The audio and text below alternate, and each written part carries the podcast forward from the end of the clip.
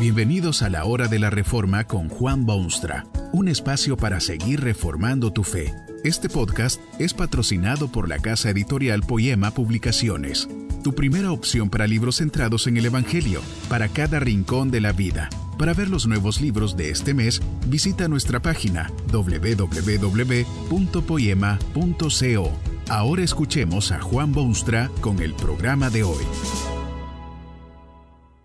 Entre los muchos pecados de la humanidad, posiblemente el de la esclavitud es uno de los peores.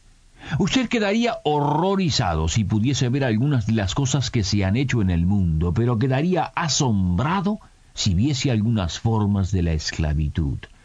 Seres humanos, creados a la imagen y semejanza de Dios, encadenados por seres idénticos a ellos, pero con poder en sus manos no sólo encadenados, sino frecuentemente maltratados, cruelmente vendidos, separados de sus progenitores o de sus hijos amados, tratados como si fuesen animales y vendidos como si fuesen herramientas sin sentimiento alguno, transportados como sardinas vivientes en barcos sin ventilación, dominados a fuerza de látigos hirientes no puede oír en su imaginación los chillidos de dolor de aquellas criaturas esclavizadas. Pero la esclavitud no es solamente cosa cruel, es también cosa común. Difícil es hallar una civilización que no tenga que avergonzarse de este mal y difícil es hallar civilizaciones modernas en las que alguna forma también moderna de esclavitud no esté siempre al borde de afianzarse. La Biblia habla extensamente de esclavos, define sus derechos y ordena a los amos observar derechos que de otra manera no existirían. Cierto es que hay quienes acusan a las escrituras de defender la esclavitud, pero esta acusación es infundada y surge de prejuicios o de ignorancia. Allí en la escritura es que encuentra usted a un tal Filemón, amo de esclavos. Muy poco es lo que se conoce de este señor, pero lo importante es saber que tenía esclavos. Su figura aparece en la página sagrada a través de una carta que el apóstol Pablo le escribió y que ha sido seleccionada por el Espíritu Santo para ser incluida en la Biblia. Es una carta brevísima, una de las que seguramente Pablo escribiese por docenas. ¿Por qué? Ha quedado en existencia esta una brevísima carta de Pablo. ¿Por qué se le ha dado la importancia de ser incluida en las Sagradas Escrituras? La razón es que se encuentra allí el primer y más válido manifiesto de la emancipación de los esclavos del mundo, Lamentablemente demoró la emancipación muchos siglos repletos de vergüenza, aunque debe admitirse también que aún así la esclavitud permanece aún en muchas formas y en casi todos los rincones de la tierra. Onésimo era el esclavo de Filemón. Como muchos esclavos antes y después de él, huyó de quien era su propietario. En la providencia divina, el esclavo fugitivo vino a dar con el apóstol Pablo, que era paladín de Jesucristo. Ese encuentro inició el larguísimo proceso de la emancipación. ¿Qué hace un apóstol cristiano con un esclavo escapado? Podría haberlo entregado a las autoridades y éstas lo hubiesen devuelto a su legítimo dueño, y éste a su vez podría haberlo castigado cruelmente con el látigo y hasta hubiera podido darle muerte impunemente. Pero no es eso lo que hace la gente de Jesucristo. Lo lleva primero a los pies del Salvador, lo libera en el más amplio sentido del vocablo, porque a partir de ese momento, si esclavo o libre, Onésimo es ciudadano pleno del eterno reino de Dios. Después lo convence a que se vuelva a su amo y envía con él una carta que es base para las relaciones humanas en un mundo saneado por el Evangelio. Hay tres protagonistas en el drama de la emancipación. Primero está Filemón, tenía todos los derechos del imperio romano, tenía derecho a poseer esclavos, tenía derecho a hacer con ellos lo que bien le parecía, tenía derecho de matar al esclavo que huyó. Nunca hubo hombre con tantos derechos. Pero, ¿qué le escribe el mensajero de Jesús? Le pide a Filemón que acepte a su esclavo como a él mismo. Le dice que Onésimo ocupa el distinguido lugar que Filemón ocuparía junto al apóstol. Le implora que lo acepte, no ya como esclavo, sino más que esclavo como hermano amado, tanto en la carne como en el Señor. Usted ve el impacto que tiene Jesucristo en la vida de los hombres. El amo es invitado a tratar a su esclavo como su hermano. Y allí está el esclavo, asustado, temeroso de haber cometido ese gran mal de escaparse, hace el largo viaje y golpea la puerta de su amo, voluntariamente, sonriente, esperando de que Filemón lo acepte, no ya como esclavo, sino como hermano en el Señor.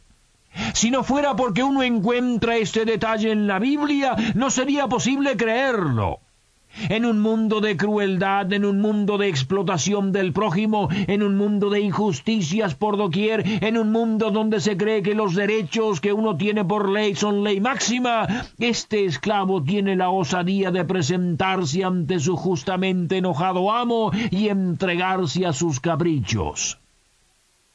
¿Habrá en toda la historia humana otro caso así?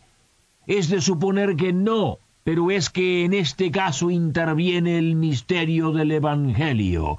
Filemón ha llegado a conocer a Jesucristo como su Salvador y Señor. Eso da por tierra, destruye de raíz la tan humana disposición hacia la esclavitud descontrolada. Y usted tiene al envejecido apóstol Pablo prisionero en Jesucristo, prisionero del Hijo de Dios, quien lo llamó al santo ministerio y lo puso en senderos de sufrimiento y de dolor en pro de su causa universal, pero más aún, prisionero literalmente en alguna húmeda prisión del imperio, prisionero en todo el sentido de la palabra, pero escribiendo una carta en defensa de un esclavo, quien por ley debería estar también en una cárcel. Prisionero, pero dispuesto a mostrar cariño y amor hacia un amo que tenía esclavos en su casa y hacia un esclavo que ha optado por huir en violación de las leyes. Hace de mediador entre dos fuerzas radicalmente opuestas. También Pablo había sido conquistado por el poder de Jesucristo. Habrá quien pregunte cómo es que Pablo no salió en defensa categórica de la libertad y acusado abiertamente cosa tan horrible como la esclavitud. Esto se va a discutir hasta que el mundo deje de existir, pero ¿Se imagina usted la revolución radical y cataclismo que hubiera sido en ese mundo repleto de esclavitud si repentinamente se impusiese la total emancipación?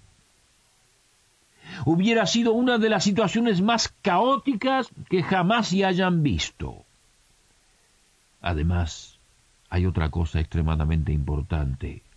Pablo era misionero de Jesucristo representaba el Evangelio de liberación, pero de una liberación que es superior a la que necesitaba Onésimo. Onésimo debe haber sido el primero en reconocerlo. Este esclavo personalmente regresó a su amo Filemón voluntariamente, porque había sido liberado de cadenas mucho más pesadas y de una prisión mucho más obscura era prisionero en cadenas del poderoso imperio romano, pero se siente y se sabe absolutamente libre.